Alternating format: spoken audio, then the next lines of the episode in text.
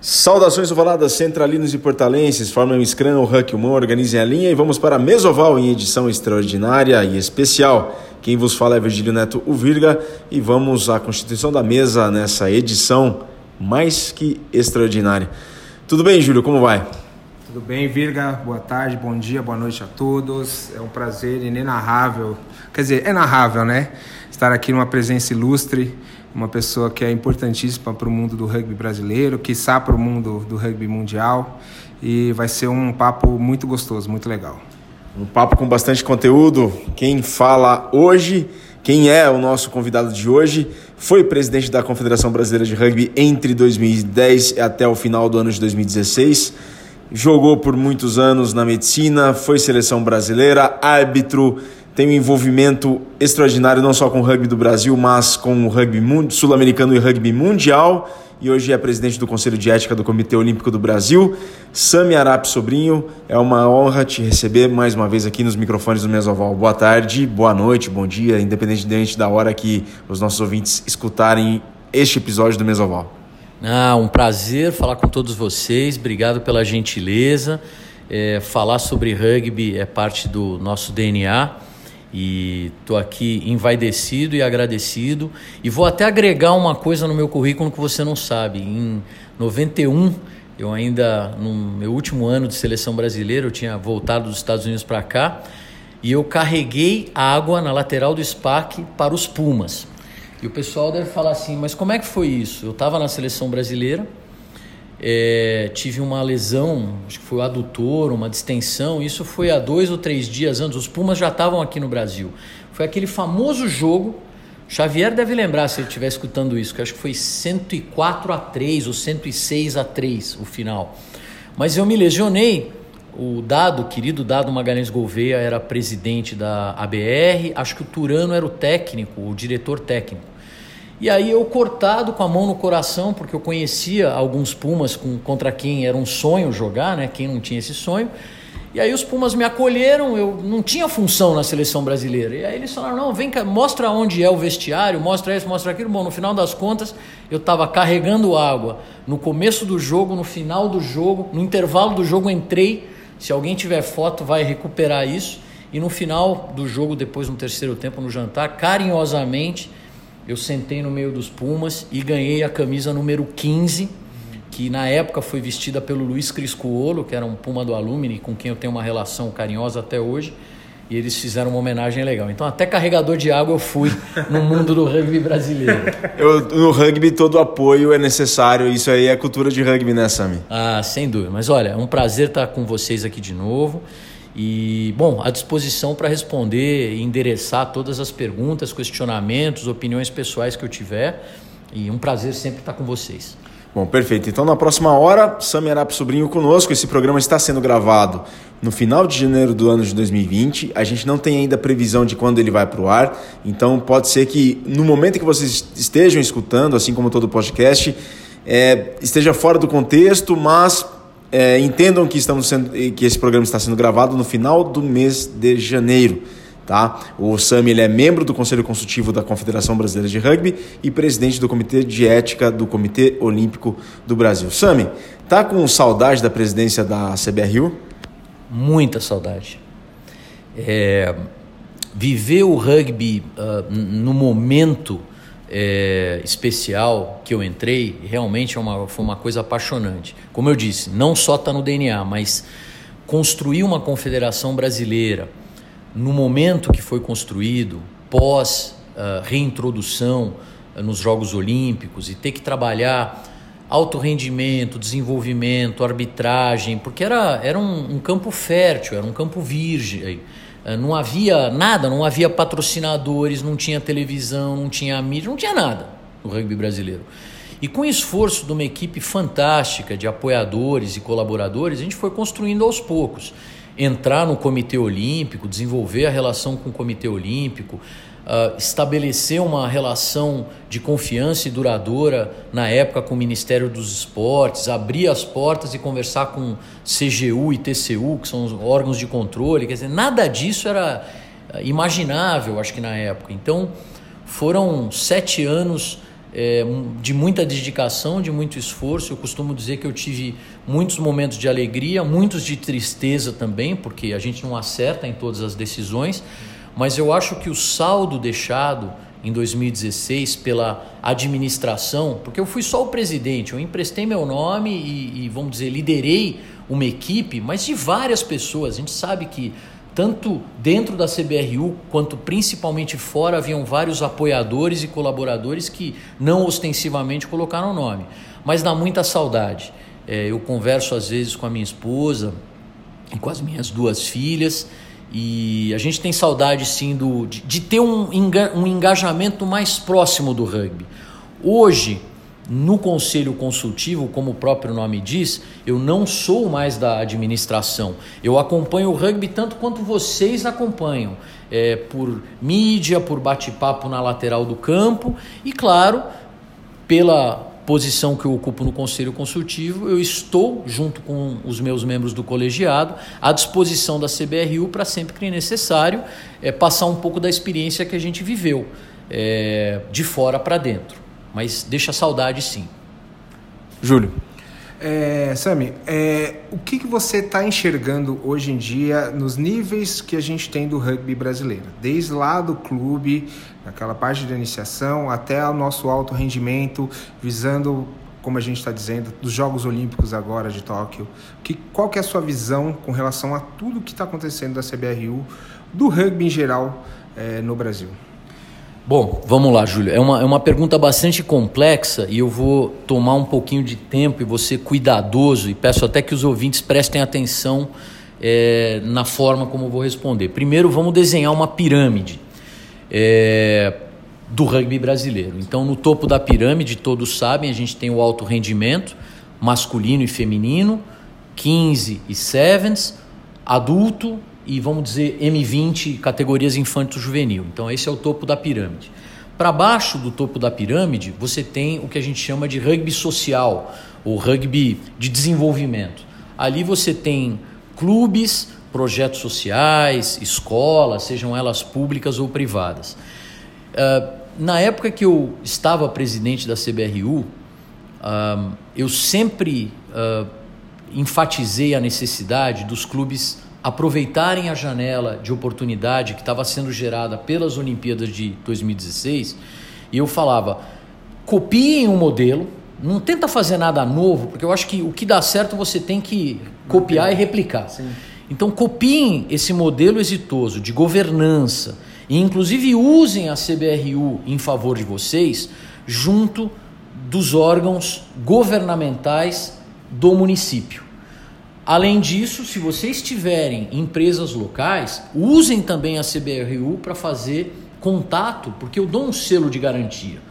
Eu acho que alguns exemplos que eu posso aqui dar ostensivamente que aconteceu, saudoso Ange Guimerá várias vezes me convidou para ir a São José e várias vezes eu fui e me reuni com o prefeito e com o secretário de esportes, para dar o selo de garantia para São José.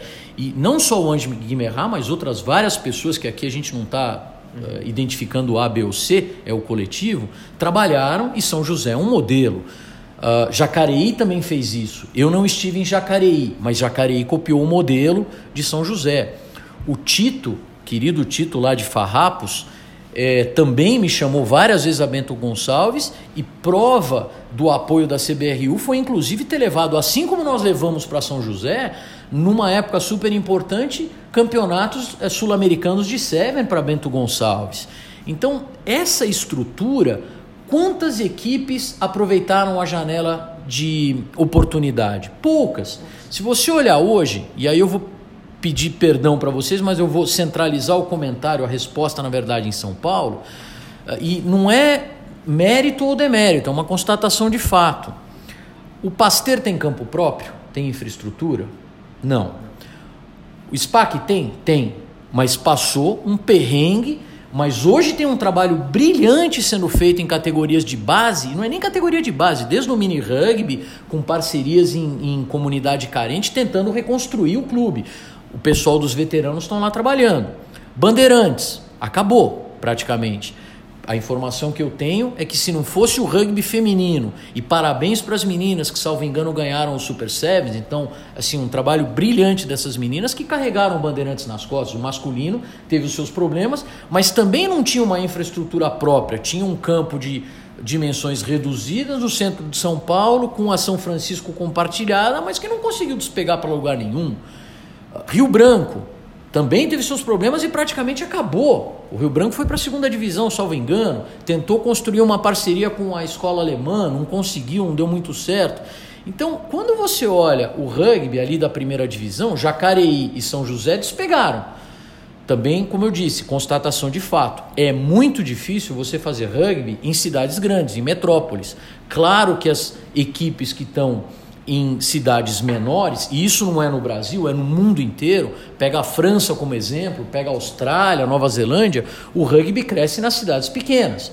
Curitiba tem um modelo, é uma cidade grande, mas tem uma gestão uh, com pessoas que realmente pegaram o rugby pelas mãos e foram lá sem usar a CBRU, porque na época eu não me, eu tive reunião, uma reunião em Curitiba, mas nunca fui numa reunião com órgãos governamentais, mas eles fizeram o trabalho deles lá.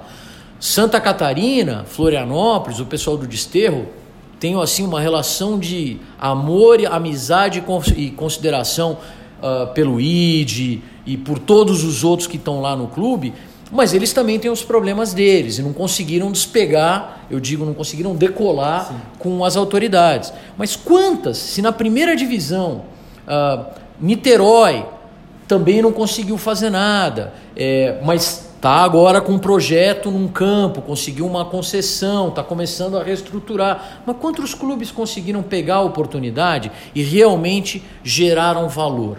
Poucos. Isso dependia da CBRU injetar dinheiro nos clubes? Na minha opinião, não. Porque se você injetasse dinheiro, o que ia mudar? E quanto dinheiro você, confederação, poderia injetar nos clubes? Essa é a primeira pergunta. Segunda pergunta é: é atribuição de uma confederação brasileira injetar dinheiro nas associações, nos clubes? Das demais entidades eh, brasileiras, sejam elas olímpicas ou não tirando o futebol, porque o futebol é um caso à parte, não dá para se falar. Quantas confederações brasileiras repassam dinheiro para clube, para ginástica olímpica, para natação, para handball, para vôlei, para basquete? Não existe isso. Eu acho que existe uma responsabilidade individual e coletiva, ou seja, cada um tem que fazer o que está dentro da sua competência e todos juntos têm que ter um plano para remar numa direção. Então não adianta o atleta reclamar do clube, o clube reclama da federação, a federação reclama da confederação, e aí a confederação vai reclamar para quem? Para patrocinador, para Comitê Olímpico, para Ministério do Esporte, que aliás não existe mais, hoje virou uma secretaria do Ministério da Cultura. Então acho que o que a gente tentou fazer naquela época de 2016 era mostrar que, primeiro, existia uma janela de oportunidade que todos tinham que aproveitar. Rugby não era quase nada na televisão, na mídia. Se você olhar o que ela cresceu em termos de volume e valor até 2016, foi brutal. Infelizmente, não se aproveitou essa janela de oportunidade. Um, tem muito valor sendo tirado de projetos comunitários o URRA, o Rugby para Todos, e não estou aqui desmerecendo ninguém, é que eu não tenho de memória o nome de todos, mas eu acho que assim, patrocinadores gostam uh, de projetos comunitários porque tem valor. Patrocinadores não me parece que gostam tanto de apoiar clubes. Por quê? Porque na verdade isso se aplica a todos os esportes. O patrocinador gosta de vincular a marca dele a uma coisa de impacto nacional vencedora. Isso se chama seleções brasileiras. Ninguém está muito interessado em ver o desenvolvimento do atleta. Infelizmente, essa é uma constatação do Brasil. Dificilmente você consegue achar empresas que investem no desenvolvimento do atleta. Eu dou aqui um exemplo que foi patrocinador da CBRU durante um tempo, que foi a Unilever, quando colocou as marcas Dove e Que Bom nas academias. Porque ele investe até hoje no voleibol. Assim, eu não sei, acho que foi uma decisão da própria Unilever não mais continuar no rugby por uma decisão deles empresarial. E some-se a isso um outro problema que vocês sabem muito bem, que é a crise econômica do Brasil. E aí não estamos falando aqui de partido político, mas de 2010 para cá, até os dias de hoje, mas principalmente a partir de 14, quando começou a Lava Jato, o Brasil entrou numa crise financeira sem precedentes. O que acontece? Se você não tem mercado, se você não tem as empresas faturando, se as empresas não têm lucro, o pouco lucro que elas têm, por que, que elas destinariam ao rugby? Então, quando você vai falar em pronunciamento, seja ele público ou privado, porque mesmo o financiamento privado, ele é uma renúncia fiscal, a não ser que seja patrocínio livre, né, que você uhum, dá dinheiro. Sim. Mas o projeto de lei de incentivo ao esporte, que todo mundo sai para tentar captar quando a gente fala o projeto aprovado, esse sair para captar dinheiro depende de empresas que tenham lucro e que estejam dispostas a associar a marca de lucro para o rugby. Algumas, algumas, alguns clubes eu sei que montaram um projeto, tinham, sei lá, 100 mil reais de projeto, não conseguiam captar 20 ou 30 mil reais. Por quê? Não é culpa do clube. Sim. É porque você tem uma situação que é externa, que é fora do rugby e que não permite você trazer essa riqueza para dentro. Some-se a isso. Nessa última administração federal, não existe mais Ministério do Esporte. Então também não existe mais sistema de convênios, que durante muito tempo, durante a gestão que eu era presidente, pagou muito desenvolvimento e muito alto rendimento do rugby. Pagou as idas da seleção brasileira para Nova Zelândia. Não só para Nova Zelândia, pagou gira para a Europa, pagou técnicos estrangeiros, a gente tinha staff que não era staff compartilhado, nós tínhamos cada seleção com o seu staff, inclusive o infanto juvenil.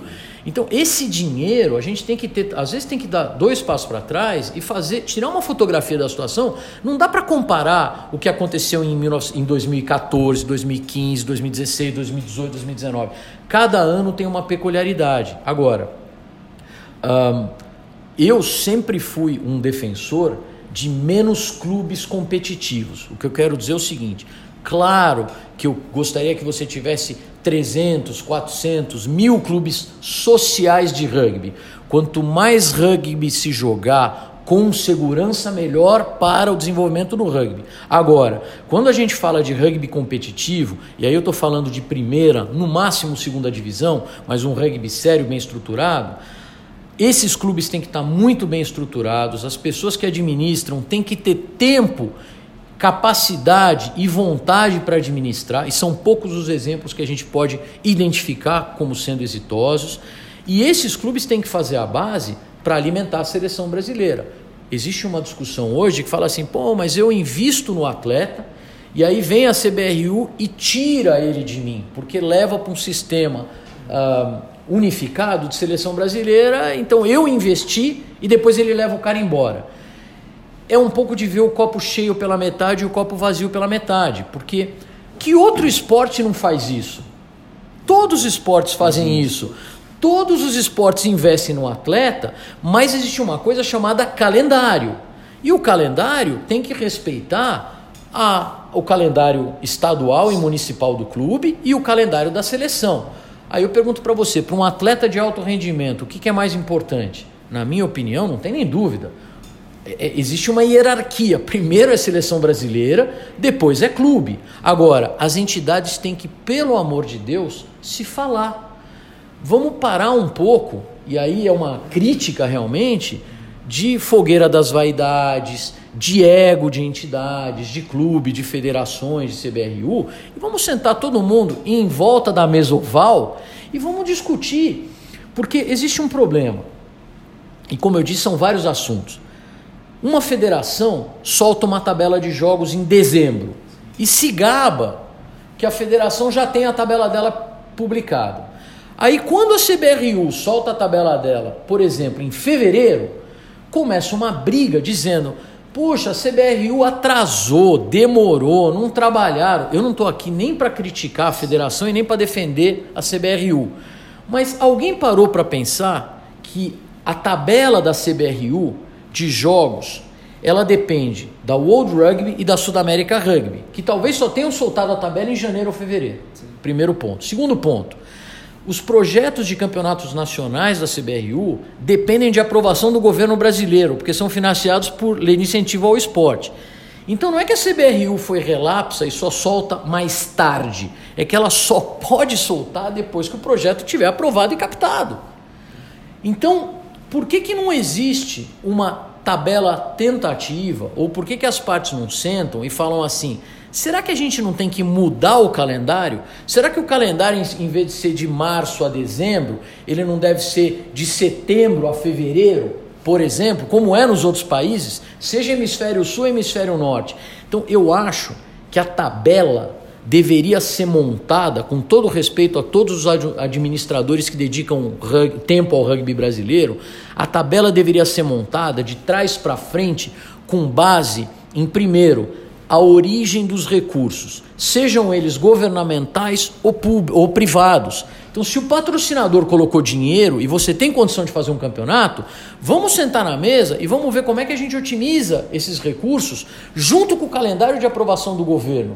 Porque hoje a CBRU tem uma coisa chamada, e sempre teve, lei de incentivo ao esporte, não tem mais se conve. Então, eu vou soltar a tabela, eu digo CBRU, quando os recursos estiverem disponíveis. Uh, tem muito para se fazer, mas tem pouco dinheiro. O Brasil está em crise.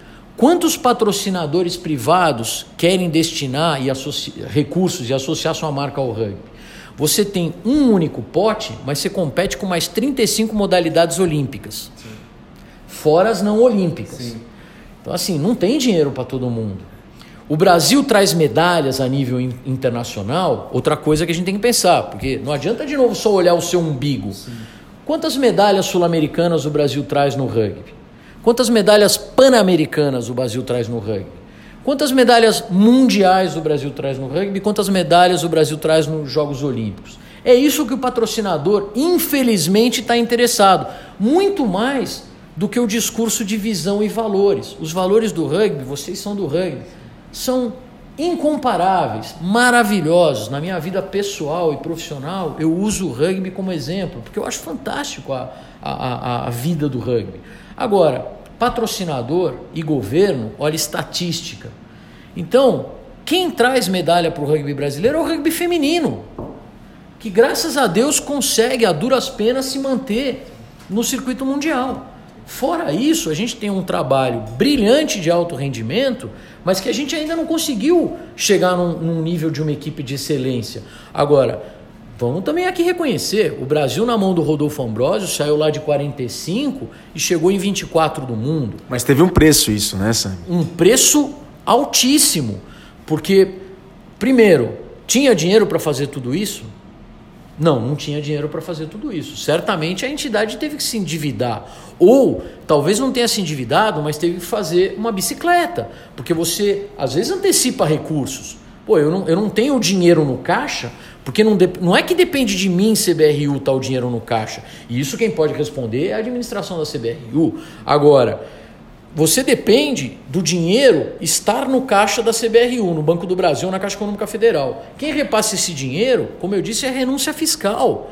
Se o dinheiro não entrou, mas você tem que ir para uma série uh, do Super Sevens, ou você tem que receber a Espanha, você não pode falar para o World Rugby ou para a Sudamérica Rugby não vou para o Campeonato Sul-Americano. Então é o seguinte, sabe aquele dinheiro que eu ia usar para, sei lá, o jogo contra a Romênia? antecipa esse dinheiro para pagar a Espanha. E quando chegar o jogo da Romênia, ah, a gente vê como é que faz.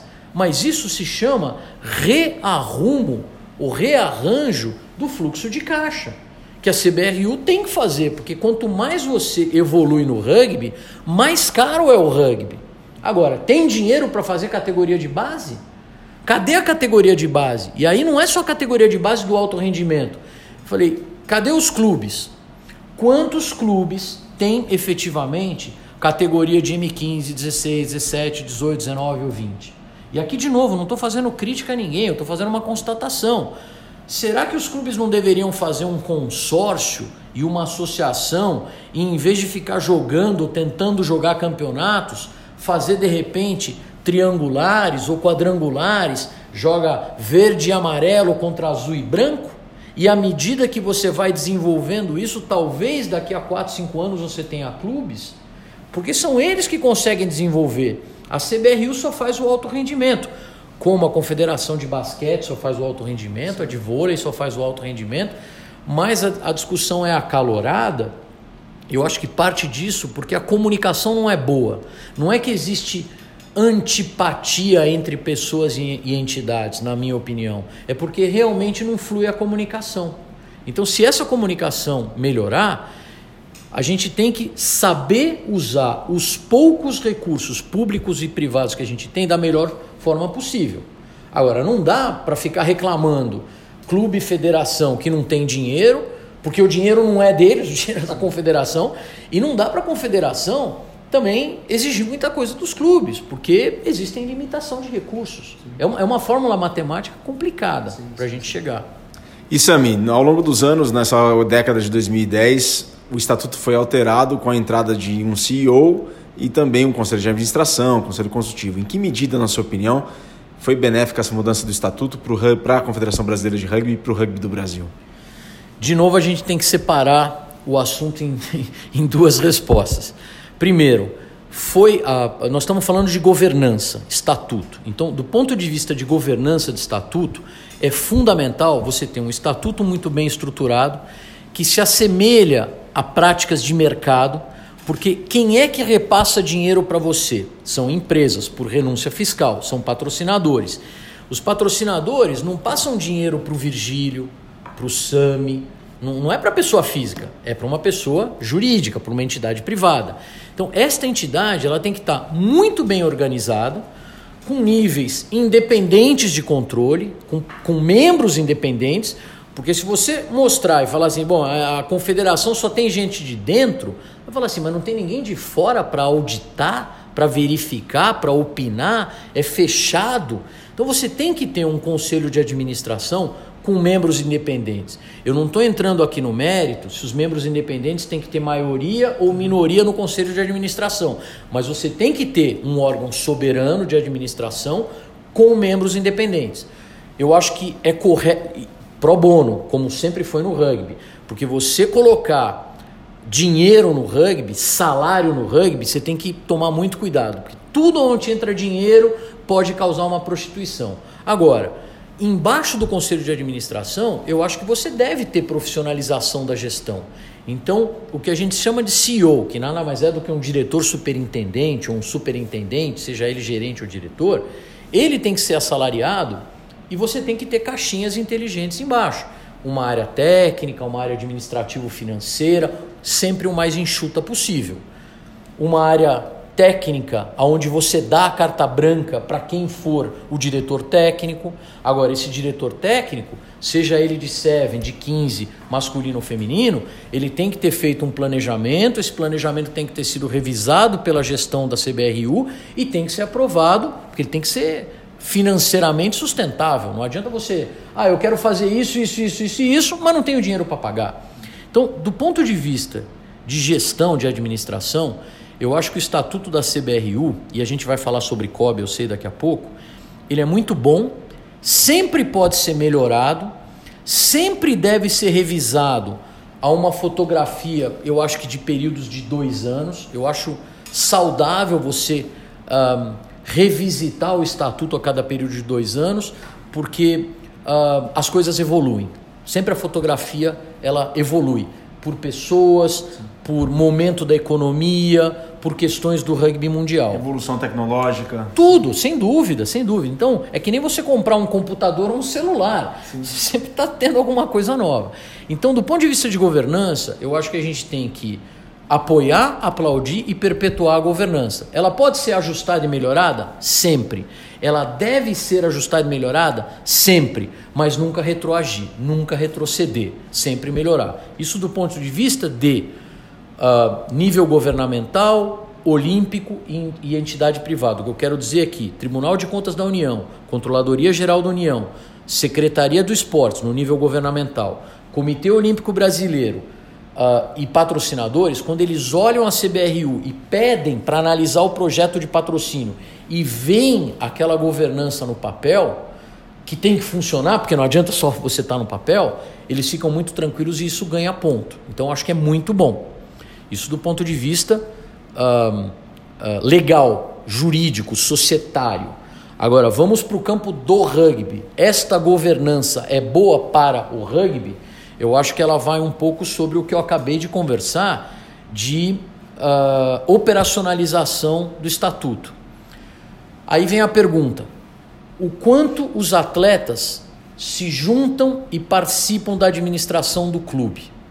O quanto os clubes entre si, não estou falando de disputar campeonato, sim, sim. o quanto os clubes entre si se juntam e em que periodicidade eles se juntam para proativamente discutir planejamento de desenvolvimento, de alto rendimento e para instruir o voto que vai ser dado pela federação na confederação. E quanto as federações, depois de terem passado por esse processo decisório uh, nos atletas e nos clubes, as federações entre si se juntam para levar um voto instruído nas Assembleias Gerais da CBRU. E a mesma coisa se aplica para a CBRU.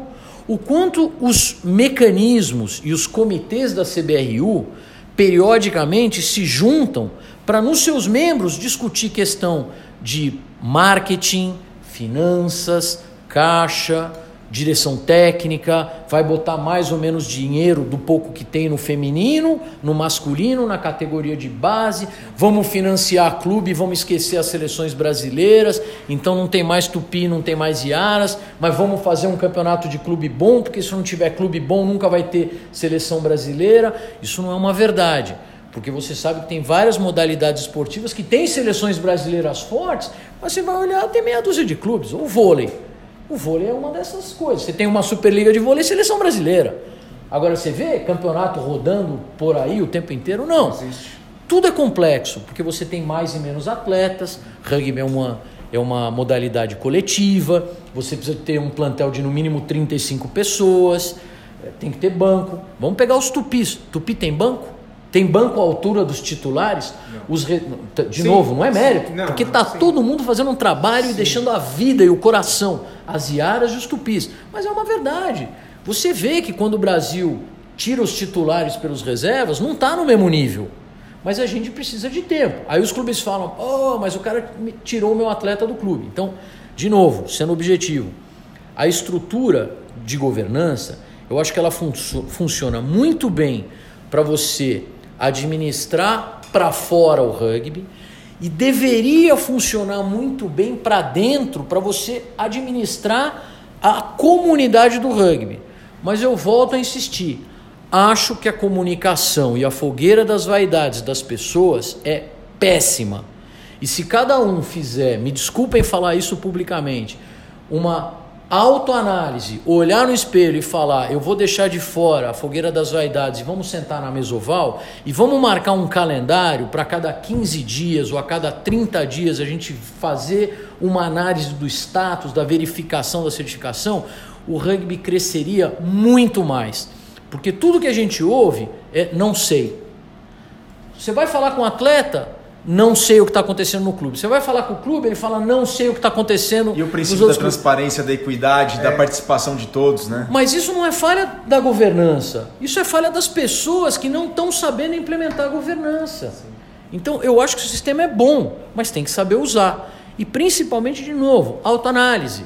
Pô, eu também tenho meus problemas, você tem seus problemas, todo mundo tem problema. Tem pessoas que são mais queridas, menos queridas, mas não é isso. Vamos deixar tudo de fora Vamos entrar numa sala oval e vamos discutir a perpetuidade, o crescimento, acima de tudo, a sobrevivência do rugby. O momento atual, até pela economia do Brasil, é de sobrevivência. Não é de perpetuação, é de sobrevivência. Se você sobreviver, você tem um plano de curto prazo para crescer e aí a perpetuação vem a longo prazo. Então, eu acho que a gente tem que dar dois passos para trás e todas as entidades que estão embaixo dessa governança da CBRU têm que sentar e com transparência, disponibilizar as informações, entender, ó, eu calço 41, eu não posso botar chuteira 42 porque vai sobrar pé. E se eu botar 39, vai fazer bolha. É natural. Então a gente tem que se entender mutuamente, se respeitar mutuamente e chegar num denominador comum. Afinal de contas, rugby não é jogado de forma coletiva? Rugby não são 15 que empurram? A gente tem que continuar empurrando. Agora, não adianta um chegar e falar: ah, peraí, eu tô com o ombro machucado, eu vou sair e vocês se viram. Não, não tem vocês se viram. A primeira linha tem que ser substituída por primeira linha. O terceira linha tem que ser. Você não pega um centro e bota lá. O que eu estou querendo dizer é que as pessoas têm que vir, cada um com um propósito, agregar valor. Nos clubes, a gente escuta isso normalmente. Tem gente que reclama nos clubes, pais que falam: pô, eu canso de apoiar meu filho, mas eu não vejo a CBRU ajudar. Mas peraí, primeiro olha no umbigo. O que que teu clube está fazendo pelo seu filho? O seu clube está embaixo de uma federação? O que, que a sua federação está fazendo pelo clube? O que, que a confederação está fazendo pela federação? Qual é a atribuição de cada um? Existem documentos registrados em cartório. Ah, mas isso é muito técnico. Não, não é técnico. Nós somos brasileiros, não somos? Nós seguimos a, a Constituição. Exato. Você pode até não saber a Constituição de cor, mas você Sim. sabe que ela existe. Sim. Vamos seguir as regras, vamos sentar e vamos fazer o mínimo que dá para fazer, porque os recursos são poucos. E, infelizmente, o uso desses recursos são carimbados. Então, assim, eu não posso usar dinheiro de lei de incentivo ao esporte para uma coisa que não está destinada. É renúncia fiscal. E, e também temos que ver o seguinte: olha o que está acontecendo com o Brasil. É aquilo que eu digo de revisitar o estatuto talvez a cada dois anos e o planejamento. Eu tenho certeza que o Conselho de Administração da CBRU está atento a isso e revisa pelas informações que a gente tem. Periodicamente eles fazem as reuniões e revisitam os problemas e o cobertor é curto. Infelizmente, o cobertor de recursos financeiros é curto. E é curto para clube, é curto para atleta. Olha aí a quantidade de outros atletas em outras modalidades que também passam perrengue na vida. Mas eu acho que falta comunicação. Eu acho que a, a, a comunidade do rugby, me desculpa falar isso, ela se comunica de forma imprópria, indevida e insuficiente. Imprópria em que sentido? Imprópria quer dizer o seguinte: uh, não é na, no prazo adequado, não é na forma adequada, é de uma forma informal. forma informal é feio, né? Mas é de uma maneira informal, informal né? Assim, eu mandei um e-mail, eu deixei um recado no WhatsApp. Pô, pessoal, não é assim que você vai crescer. Não é assim que a Austrália cresce. Ah, mas nós não somos Austrália. Tá bom, você não quer falar de Tier 1? Vamos falar de Tier 2. Uruguai. Uruguai é uma economia pequenininha. Tem 6 milhões de pessoas, do tamanho da Nova Zelândia. Menos até. 3. Menos até. Tem 10 clubes na primeira divisão, 8 clubes, 12 clubes na primeira divisão. Mas é com respeito, né, Samir? Tra... Mas, mas eles trabalham juntos. Ah, mas eles estão. Pô, mas não é um bom exemplo porque Montevidéu é um ovo, com todo respeito aos uruguaios que são meus queridos amigos. Mas, ah, é fácil fazer o rugby em Montevidéu, que é como se tivesse oito clubes dentro de São José. É verdade, é verdade. Mas eles conseguem fazer. Mas não quer usar o Uruguai? Tá bom, vamos pegar a Colômbia, vamos pegar o Paraguai Paraguai está se reerguendo, a Colômbia está se reerguendo e vem fazendo um, um, programa diferente, cada um tem a sua peculiaridade. A Romênia, a Rússia, cada um tem um sistema. A gente tem que olhar os problemas do Brasil, que é um país de dimensões uh, continentais, tudo é caríssimo, não tem riqueza, riqueza que eu digo não consegue gerar, explorar a riqueza do potencial que a gente possui. Sim. Eu me encho os olhos de alegria quando eu vejo atletas saindo e chegando na seleção brasileira de projetos sociais. Me enche de alegria quando eu vejo meninas do projeto de Jacareí ou de São José ou aqui de Paraisópolis, do Rugby para Todos, porque eu olho e falo assim: que maravilha ver isso. Que só a gente tivesse 100 projetos sociais e menos clubes, talvez. Não estou querendo acabar com os clubes, mas eu estou dizendo que Parece que esse sistema funciona melhor para a atual uh, uh, con, uh, conjuntura do que você ficar pensando se você é campeão paulista, fluminense, catarinense. Que, que adianta você ser campeão todo ano, jogar meia dúzia de jogos contra os mesmos clubes? É isso que você quer? É esse é seu planejamento de vida? Não, planejamento de vida acho que é você almejar chegar na seleção brasileira, almejar chegar num campeonato profissional, como agora a SLAR está fazendo, que é, é um super rugby da vida, uma Major Rugby League nos Estados Unidos. Então, assim, você tem que ter planejamentos grandes. mas o planejamento tem que vir de trás para frente. Então, tudo é difícil, Vigílio, tudo é muito complicado e difícil, mas falta comunicação. Mas tem que sentar na mesa e tem que saber respeitar a opinião dos outros. As pessoas aqui no Brasil têm um, um, um péssimo hábito de não ouvir a pessoa falar, interromper a pessoa quando está falando. No meio da pessoa está desenvolvendo o raciocínio, o outro já já já já está dizendo. Isso acontece normalmente, já atravessa o raciocínio. Aqui no mesoval. Aqui no mesoval já atravessa o raciocínio com outra pergunta, já diz que não vai dar certo. Pessoal, pelo amor de Deus, vamos dar, deixar as pessoas, cada um colocar as suas questões, as suas idiosincrasias na mesa, ouvir, entender o problema de todo mundo para daí saber o que você consegue fazer, o que você não consegue fazer, o que tem dinheiro para pagar, o que não tem dinheiro para pagar, de onde vem esse dinheiro, é recurso público, é recurso privado.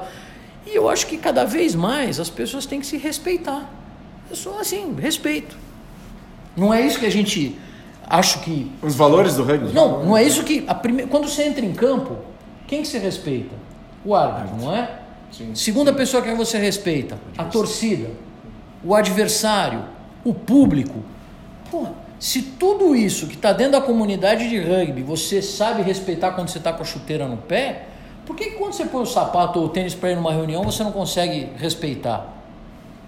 Assim, não é intrínseco do jogador de rugby, sim, sim. mas eu acho que falta comunicação. Eu acho que o que falta no rugby brasileiro, e não é só do rugby brasileiro, essa competição também tem no rugby paraguaio, tem no rugby chileno. Por que, que o rugby chileno não, não evolui da forma como evolui?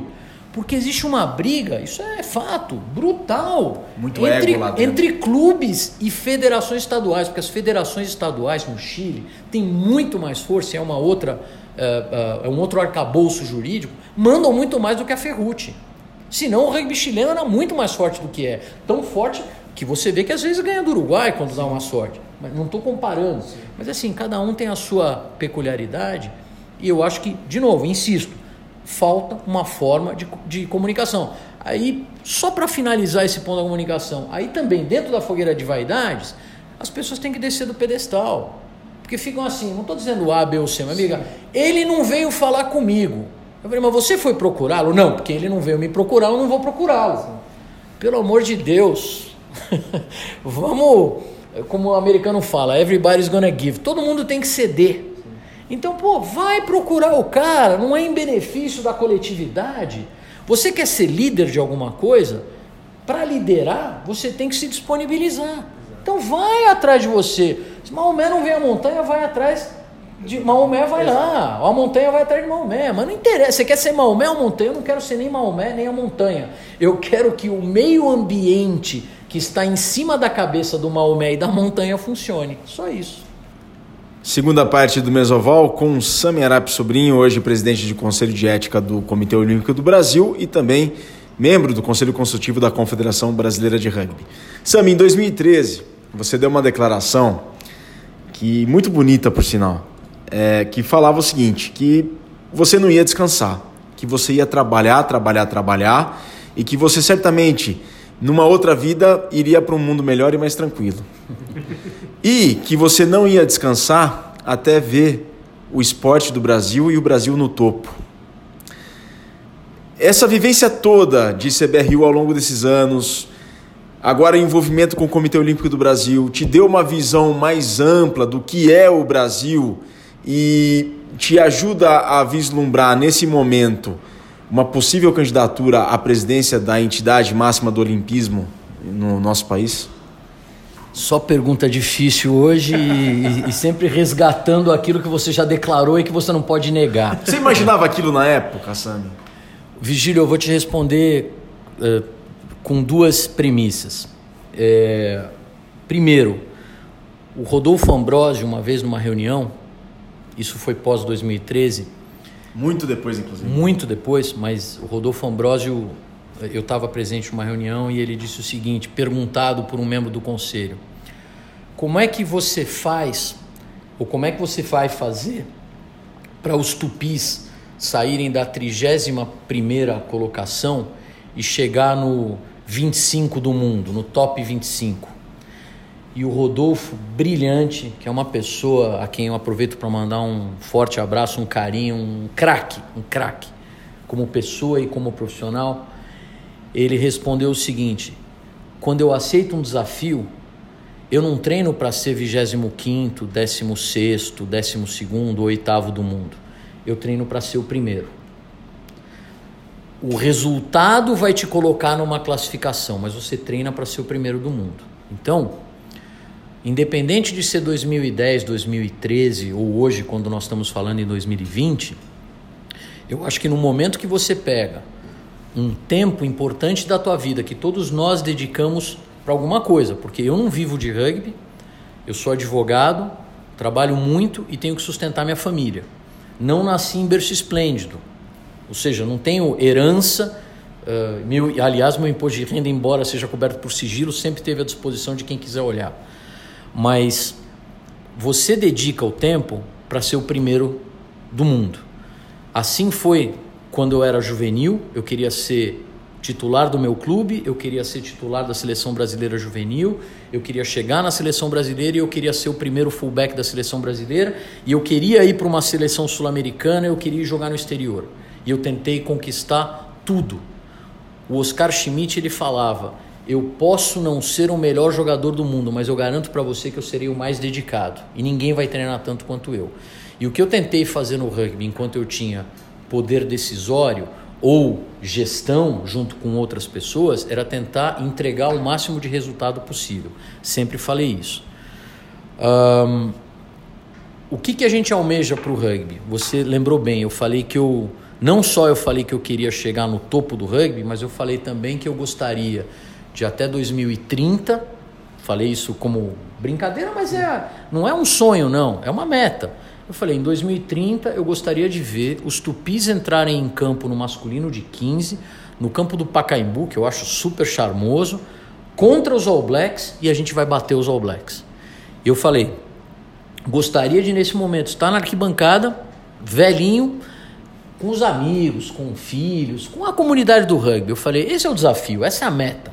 Assim como eu gostaria de ver as meninas do 7 ganhando medalhas no nível do circuito mundial olímpico é, e até jogando 15, que é um processo que não tem volta, né? elas vão ter que jogar 15 em algum momento. Então, esse planejamento, Vigílio, ele depende de uma série de atos e fatores que são externos ao desejo dos administradores do rugby, ou dos clubes, ou dos, dos, dos jogadores. A gente está falando aqui de economia. E não só a economia do Brasil, Olha o que aconteceu essa semana com o coronavírus. Ontem, a bolsa no mundo inteiro despencou porque afetou commodities no mundo inteiro, porque a China é o grande consumidor. Ora, isso quer dizer que então a Vale e a Petrobras não vão ter o lucro que tinham, então talvez não tenham mais dinheiro para repassar para o esporte. E isso não estou entrando em criação de emprego, numa série de outros problemas que afetam. Então, a gente tem que olhar o planejamento é uma coisa, a possibilidade de, se atingir esse planejamento é outra coisa. Mas respondendo a tua pergunta objetivamente, faria tudo de novo. Algumas coisas e decisões erradas a gente corrigiria o curso, melhoraria outras, mas faria tudo igual. Igual eu digo, dedicaria o mesmo tempo que eu dediquei. Uh, contei com a ajuda de pessoas fantásticas. Seria responsável da minha parte dar o nome de alguns e deixar outros de fora, mas quem trabalhou perto, próximo de mim, sabe o carinho que eu tinha e a delegação de poderes que eu dava e como a gente se reciprocamente protegia no desenvolvimento da, das ações do rugby. É, e eu acho que o rugby tem um campo brutal aí pela frente para crescer. Seja no masculino, seja no feminino, de 15 do 7, mas alguns cuidados têm que ser tomados. Quando você fala sobre e a pergunta era longa, mas quando você fala sobre desafios e desafios futuros, e eu vou tentar lembrar o que você perguntou para endereçar, fruto do contato que eu tive com a presidência da confederação, obviamente eu trabalhei no COB como representante da confederação por sete anos. Em 2017 eu me afastei completamente uh, do rugby, quer dizer, fiquei só na presidência do conselho consultivo. E no final de 2017 com a, a prisão do Nusman e o início daquelas investigações sobre eventual corrupção na eleição do, do Rio de Janeiro para os Jogos Olímpicos de 2016, houve uma janela de oportunidade para se alterar o estatuto do COB, atualizando e melhorando substancialmente as regras societárias e regras de, de transparência e equidade, enfim. Eu participei desse movimento junto a alguns membros da Assembleia Estatuinte Uh, trouxe ensinamentos não só da minha profissão como advogado, como também de experiências boas que a gente viveu no rugby de governança. E o estatuto do COB foi atualizado. Saiu da água para o vinho, eu te diria. É, não estou dizendo aqui se você gosta ou não de álcool, mas realmente você foi para um patamar das melhores, de governança das melhores entidades do mundo, reconhecido não pelas pessoas aqui do Brasil, mas por entidades internacionais, incluindo o Comitê Olímpico Internacional. Neste mesmo momento, onde estava sendo atualizado uh, o trabalho, onde o Paulo Vanderlei, que era o vice-presidente do COB, se tornou presidente, abriu-se com essa nova governança eleições para vice-presidência, conselho de administração, conselho fiscal, que era natural, mas criou-se essa governança de uh, fiscalização e auditoria independente, que é o conselho de ética, e subordinado barra vinculado ao conselho de ética, dois comitês, que é o comitê de integridade, como o próprio nome diz, integridade, e um comitê de conformidade para verificar processos dentro do Comitê Olímpico Brasileiro. E também a contratação de um gerente de conformidade, não ligado ao COB, contratado pelo COB, mas ligado ao Conselho de Ética. Então, essa governança, ela trouxe e tem o condão de trazer uma transparência brutal, que é uma auditoria independente sobre as ações do movimento olímpico. Atletas, técnicos, confederações, tudo que tem a ver com o movimento olímpico e que use recursos uh, oriundos do movimento olímpico. Eu fui eleito para o Conselho de Ética e assumi a presidência do Comitê de Conformidade. Passado o primeiro ano, eu, uh, houve uma inversão das presidências nos comitês, então eu saí do Comitê de Conformidade, assumi o Comitê de Integridade, a presidência, e com a renúncia do Alberto Murray, agora no começo do ano, que estava na presidência, houve uma, um entendimento unânime nos membros do conselho e eu fui uh, nomeado presidente do Conselho de Ética para terminar esse segundo mandato, continuar o terceiro mandato, que seria o meu natural por rodízio. Então eu devo ficar até 2021, ou 2022, na verdade, o começo de 2022, na presidência do Conselho de Ética. Por força disso, eu tenho que agora sair da presidência do Comitê de Integridade, porque, por estatuto, o presidente do Conselho de Ética não pode estar no, no, no, no Comitê de Integridade. Então, os membros do Conselho de Ética vão se reunir para escolher uma pessoa para me substituir. Isso tudo está acontecendo agora, porque as coisas são muito recentes, né? E tudo tem que ser discutido entre os membros do Conselho de Ética, entre o Comitê Olímpico Brasileiro. Uh, e é uma responsabilidade brutal você estar no conselho de ética e ter que processar, e as pessoas não sabem, a gente pode, sabe, pode aqui explicar, existe um canal de ouvidoria, as pessoas fazem denúncias nesse canal de ouvidoria, existem denúncias anônimas, infelizmente, você tem que tomar um cuidado brutal, mas essas denúncias são filtradas e examinadas no canal de ouvidoria, passam para o gerente de conformidade que busca verificar, aferir, certificar se existe um quê de procedência nisso, e em havendo procedência, esse, esse gerente de conformidade representa, denuncia ao Conselho de Ética que instaura um processo administrativo, como se fosse uma ação judicial, Sim. eu digo em, em, termos de procedimento. O mesmo pode acontecer com outros poderes do COB, um atleta olímpico, ah, uma confederação, eh, um próprio membro do COB ou do COI pode fazer uma representação direta. Está no estatuto, está lá, basta ler o estatuto do Comitê Olímpico do Brasil e o regimento interno do Conselho de Ética que estão disponíveis na internet. Você faz uma busca no, num buscador aí, você encontra tudo isso. Então a gente trabalha muito nesse Conselho de Ética. No Comitê de Integridade, menos, porque o Comitê de Integridade ele funciona para examinar contratação de executivos-chave do COB ou membros que vão participar de assembleia eletiva. Então, de tempos em tempos, a gente é chamado a verificar a integridade desses candidatos. Né? O, o Comitê de Conformidade já tem uma postura mais proativa e trabalha dentro do COB para verificar se processos é, estão sendo uh, observados, se legislação, processo, eu digo processos internos, né? manuais, procedimentos, diretrizes de Tribunal de Contas, porque afinal de contas os recursos do COB advêm de loteria. Sim. Então, de novo, é uma renúncia fiscal, né? É dinheiro do Tesouro. O pessoal acha que o COB é uma entidade privada. Sim, é uma entidade privada, mas dotada substancialmente de recursos públicos. Né? E também tem patrocinadores, mas tem recursos públicos. Então, assim, hoje, uh, o que, que eu tenho no mundo desportivo? Eu participo como estudo pro bono. Eu ajudo várias entidades não governamentais ou associações privadas a instituir a sua melhor governança. Faço isso com o maior prazer, porque me dá prazer, realmente, prazer pessoal, profissional, de ajudar essas entidades de várias modalidades. Tenho contato com atletas olímpicos e não olímpicos e paralímpicos também. Um, é, trabalho ativamente no Conselho de Ética e no ano passado, entrando uh, nessa questão de o que você deseja para a vida, Uh, houve no final do ano passado, acho que por volta de outubro, uma Assembleia Geral Extraordinária no Comitê Olímpico do Brasil, onde teve muita polêmica sobre alteração do estatuto, alterações que iriam ser votadas no estatuto.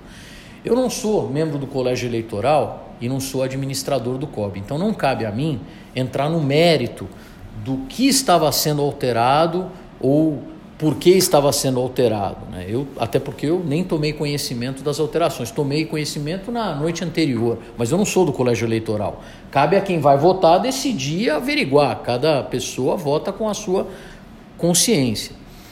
Mas naquele momento, por uma política polêmica toda que foi instaurada, eu recebi uma ligação de um jornalista e depois outros jornalistas perguntando se eu seria candidato à presidência do COB. E eu disse naquela época, e repito aqui, que acho que, o, como eu acabei de dizer, você treina para quê? Você trabalha para quê? Para ser o número um, para ser líder. Então, assim, do mesmo jeito que eu queria ser o melhor atleta na minha posição, ou que eu gostaria de ser o melhor advogado na minha profissão, uh, respeitando todos, e que, como presidente da CBRU, eu queria deixar um legado, ser lembrado como um presidente carismático e competente e gostaria de ser lembrado no Conselho de Ética como um membro carismático e competente. Ora, a própria Federação Internacional de Rugby, a World Rugby, a Sudamérica Rugby, a, a, a Paralímpica de Rugby, isso ocorre no mundo olímpico, paralímpico e não olímpico, todos almejam chegar num cargo de liderança. Se vai ser a vice-presidência, a presidência, uma diretoria, pouco importa. Mas eu acho que é meta, ou chame de sonho, o adjetivo que você quiser usar para classificar, é meta de qualquer pessoa que está envolvida no movimento olímpico poder alcançar a liderança do Comitê Olímpico do Brasil. E não só chegar ao Comitê Olímpico do Brasil, conseguir ir para a entidade paralímpica, uh, desculpe, para-olímpica e conseguir chegar no Comitê Olímpico Internacional. Afinal de contas, alguns, por exemplo, hoje nós temos dois membros do COI no COB. Andrew Parsons, que é um brilhante administrador, ex-presidente do Comitê Paralímpico uh, Inter... Brasileiro, que está fazendo um trabalho brilhante no Comitê Paralímpico Internacional. E a gente tem o Bernard Hajman, que dispensa comentários, aquela famosa camisa azul com listas amarelas da seleção brasileira de vôlei da década de 80, com o número 12 nas costas, com um dos uniformes mais lindos que eu já vi o Brasil jogar Icônico. em todas as modalidades, um ícone do esporte, um ícone de esportista e por meritocracia foi reconhecido pelo COI e é um membro do, do COI, quer dizer, é um Hall of Fame. Como tem vários outros Hall of Fame, acho que Hortência, é, Magic Paula e vários outros em, em, vários esportes. De novo, eu não quero ser responsável, mas voltando no assunto. Uh, eu acho que a gente tem que buscar liderança nas entidades. Se você se considera uma pessoa capaz, competente, disponível para fazer, independente de remuneração, Sim porque em momento algum eu estou aqui perguntando se tem salário ou não tem salário pelo que eu faço no rugby. Todo mundo sabe que eu nunca cobrei um centavo para fazer tudo, muito pelo contrário. muito mais coloquei dinheiro do meu próprio bolso uh, no rugby do que recebi, mas eu faço isso por prazer e faria tudo de novo, como eu disse. Então, eu acho que vale sim a liderança no mundo do rugby. Eu gostaria de continuar na CBRU, quando acabar meu mandato no conselho, de, no conselho consultivo da CBRU, ou até hoje em dia, para mim, eu adoraria ser o representante da Confederação Brasileira de Rugby na Sudamérica Rugby. Por que não? E gostaria muito que a Sudamérica Rugby, mas claro que tem temas políticos aí no meio, reconhecesse a tua habilidade carismática e política e te falasse, pô, o Sami pode ser um representante lá na World Rugby, na Federação Internacional. A mesma coisa no mundo olímpico, por que não? Por que não ser um representante do COB no mundo olímpico, seja ele a nível sul-americano, pan-americano ou uh, internacional olímpico? Então acho que você tem que trabalhar para isso. Eu sou um cara jovem, estou com 55 anos de idade, é, ainda treino e jogo nos veteranos. E quem estava aqui esse final de semana ainda viu uma pintura de trai é, feito pelo uh, agora entrevistado. Então a gente ainda consegue dar um caldo e tem tempo para fazer as coisas com competência, com prazer, com alegria acima de tudo. Então eu me sinto um cara preparado, capaz, competente, com uma, com uma situação financeira estável, como eu disse não sou bilionário, não sou milionário, mas eu consigo, graças a Deus, trabalhar e pagar minhas contas. É, então, é, posso chegar longe no movimento olímpico? Posso. Gostaria? Sim. Agora, não nos esqueçamos que você tem uma série de problemas no mundo olímpico, porque o Brasil ainda tem problemas lá de 2007, do Pan-Americano no Rio de Janeiro. Sim. Tem várias ações judiciais, tem vários papagaios porque o Brasil e o brasileiro tem memória curta. É uma coisa da cultura brasileira, né? Ela sai estampada na primeira página do jornal, depois vai para o meio do jornal, depois vira uma notinha e depois acham que esqueceu. Ninguém se lembra que a gente teve Pan-Americano em 2007, tem vários problemas, que todas as entidades, incluindo o COB, têm problemas, que a gente tem problemas graves oriundos de 2016, tanto cíveis quanto criminais, que tem impostos uh, e ações de natureza fiscal. Então, quando você fala, vou disputar um cargo de administração de uma entidade, você tem que fazer um trabalho para entender uma auditoria, uma due diligence, um KYC que a gente chama, que é o Know Your Client. Você tem que saber aonde você está entrando. Você quer assumir a CBRU, por exemplo, na Assembleia Geral Eletiva? Então faça o seu trabalho de casa para saber o que aconteceu antes. Procure entender as demonstrações financeiras para saber se está tudo lá, se está tudo registrado bonitinho, se você conhece a dívida, se não tem fatos ocultos. A mesma coisa se aplica ao COB, a qualquer confederação olímpica, a qualquer clube, a qualquer associação qualquer olímpica, paralímpica, qualquer empresa. Escritório de advocacia, você vai se associar com sócios, você entender o que acontece. Então a coisa é, é, é muito mais complexa e complicada do que se imagina. Quando a gente fala, quando você manifesta o desejo de você ser um líder de um movimento, que é assim que eu considero a Confederação Brasileira, ou um clube, ou o Comitê Olímpico do Brasil, ou uma entidade internacional, as pessoas já vêm e começam a falar de política, de voto, de não sei o que. É uma confusão. Eu falei o seguinte: quem me conhece sabe que eu não sou nem situação, nem oposição. Eu sou causa. Eu trabalho por uma causa, remunerado ou não. E tem pessoas que me apoiam por causa da causa. Isso, tão somente isso e nada mais do que isso. Então, no momento adequado, se houver um movimento, uma eleição, que eu entenda quais são as regras do jogo, qual é a situação da entidade para a qual você está se candidatando, que tipo de exposição você vai ter na sua vida, qual é o momento da vida que você está se planejando fazer isso, se disponibilizando a fazer isso. Acho que tem uma série de elementos que vão fazer você tomar uma decisão de ir adiante ou não. No momento que você confirma isso, aí você vai procurar os membros do colégio eleitoral, sejam eles quem for. Já me perguntaram informalmente aqui se eu voltaria para a presidência. Para a presidência não, né? mas para um cargo de poder da CBRU. Eu fico lisonjeado em ouvir esse tipo de approach informal, pelo amor de Deus, hein? Informal.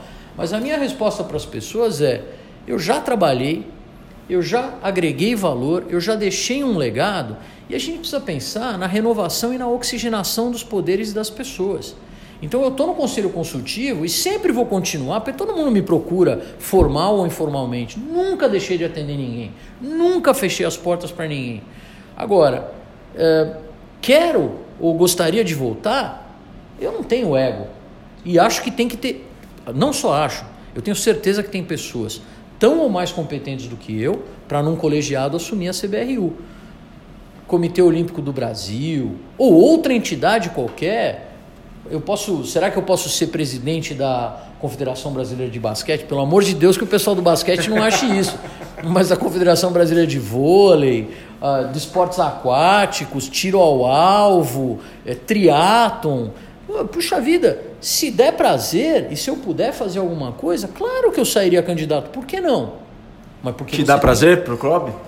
Ah, me dá prazer, claro. Não tem dúvida que me daria prazer. Eu acho que você tá no o movimento olímpico é uma coisa apaixonante, mas no rugby vocês sabem muito bem e a gente vive o rugby. Uma coisa é rugby de 15, que é o World Rugby. Outra coisa é rugby de 7, que é o movimento olímpico. São duas coisas bem diferentes. Ainda mais quando você começa a ter profissionalização e equipes profissionalizadas especializadas em 7, não totalmente em 15. Então, esses dois mundos, eles eles estão juntos, mas eles coexistem, mas eles são bem separados. Agora, não tem dúvida, como eu disse, é, eu, eu vou além. Eu gostaria de ser presidente da Sudamérica Rugby, eu gostaria de ser membro do conselho da World Rugby e eu gostaria de ser o Bill Belmont, presidente, ou o Lapacê, presidente da World Rugby. Por que não? Ora, o Andrew Parsons, ele era salvo engano, um assessor de imprensa no Comitê Paralímpico Brasileiro, que foi trabalhando com inteligência e capacidade conquistando seu espaço, alcançou a presidência do Comitê Paralímpico Brasileiro, e desculpe, André, se você estiver ouvindo, eu estou dando um exemplo irresponsável, mas eu acho que é uma constatação de fato. Sim. E fruto do trabalho dele, chegou na, na no, no, Comitê Paralímpico Internacional e está fazendo um trabalho brilhante. Ora, isso, isso se chama o quê? Isso não é política, isso é competência. Agora, querem fazer competência, ah, desculpe, querem falar sobre política, querem fazer esse jogo que de poderes que a gente vê no Brasil entre executivo, judiciário, legislativo, esta política, esta não me interessa. Porque eu não sou político. Não sou, nunca fui e nunca serei não gosto de política, não sou dado à política, mas se você me chamar para administrar uma entidade esportiva, seja ela dotada de recursos públicos e ou privados, você está falando com a pessoa certa. Porque eu posso não ser o senhor da razão e sempre trabalharei com equipe, como sempre trabalhei. Nós somos de, de rugby, senão eu estava fazendo uma modalidade individual. Eu era maratonista, eu estava jogando tênis, coisa que eu nunca quis fazer. Eu trabalho em equipe. E eu acho que você tem que entender quais são todos os elementos que compõem essas decisões e de repente sair uh, avaliando no momento apropriado as oportunidades que existem. Então hoje, eu vivo hoje. A fotografia de hoje qual é? Eu tenho uma baita responsabilidade como presidente do Conselho de Ética do Comitê Olímpico do Brasil a quantidade de problemas que estão por trás são inúmeras e muito complexas e complicadas. É, tenho que passar a presidência do Comitê de Integridade para um colega, teremos eleições eletivas na CBRU, teremos eleições eletivas no COB e tudo isso você tem que colocar dentro de uma cesta grande e avaliar o que você quer da vida. Eu tenho família, esposa e filhas, sou apaixonado pela família tenho um escritório de advocacia com sócios a quem eu devo muito respeito, dedicação e atenção, e tudo isso você tem que colocar numa cesta quando você toma essa decisão.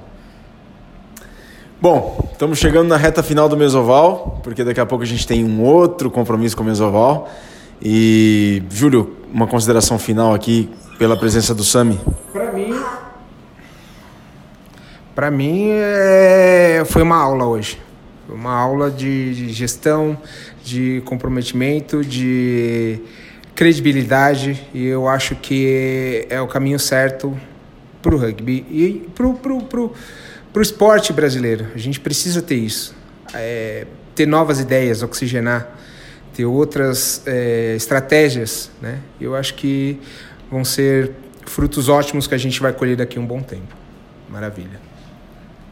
Sem dúvida alguma. Sami, foi uma honra te receber mais uma vez aqui no Mesoval. Como sempre, é, a exposição das ideias, a clareza, a, o exemplo que é deixado também, porque a, a gente tem que precisa de novas lideranças, precisa de desse engajamento e tudo isso ficou muito claro nessa pouco mais de meia hora, um pouco mais de uma hora que a gente conversou aqui. Parabéns pela carreira e sucesso, Sami. Obrigado a vocês, obrigado pela disponibilidade, pelo convite. Sempre que vocês tiverem qualquer assunto, seja ele pessoal, profissional, ligado ao rugby, ao esporte, ao movimento olímpico, por favor, vocês sabem que vocês estão é, com portas abertas aonde eu estiver. E um abraço para todos os ouvintes, para toda a comunidade de rugby. Trabalhem com dedicação, trabalhem com competência, trabalhem em grupo, porque, de novo, são 15 que empurram, a gente tem reservas, a gente tem uh, toda uma estrutura por trás que tem que nos ajudar e só a união faz a força. Então o rugby brasileiro só vai crescer não lá no topo da pirâmide, mas se desde a base todo mundo empurrar.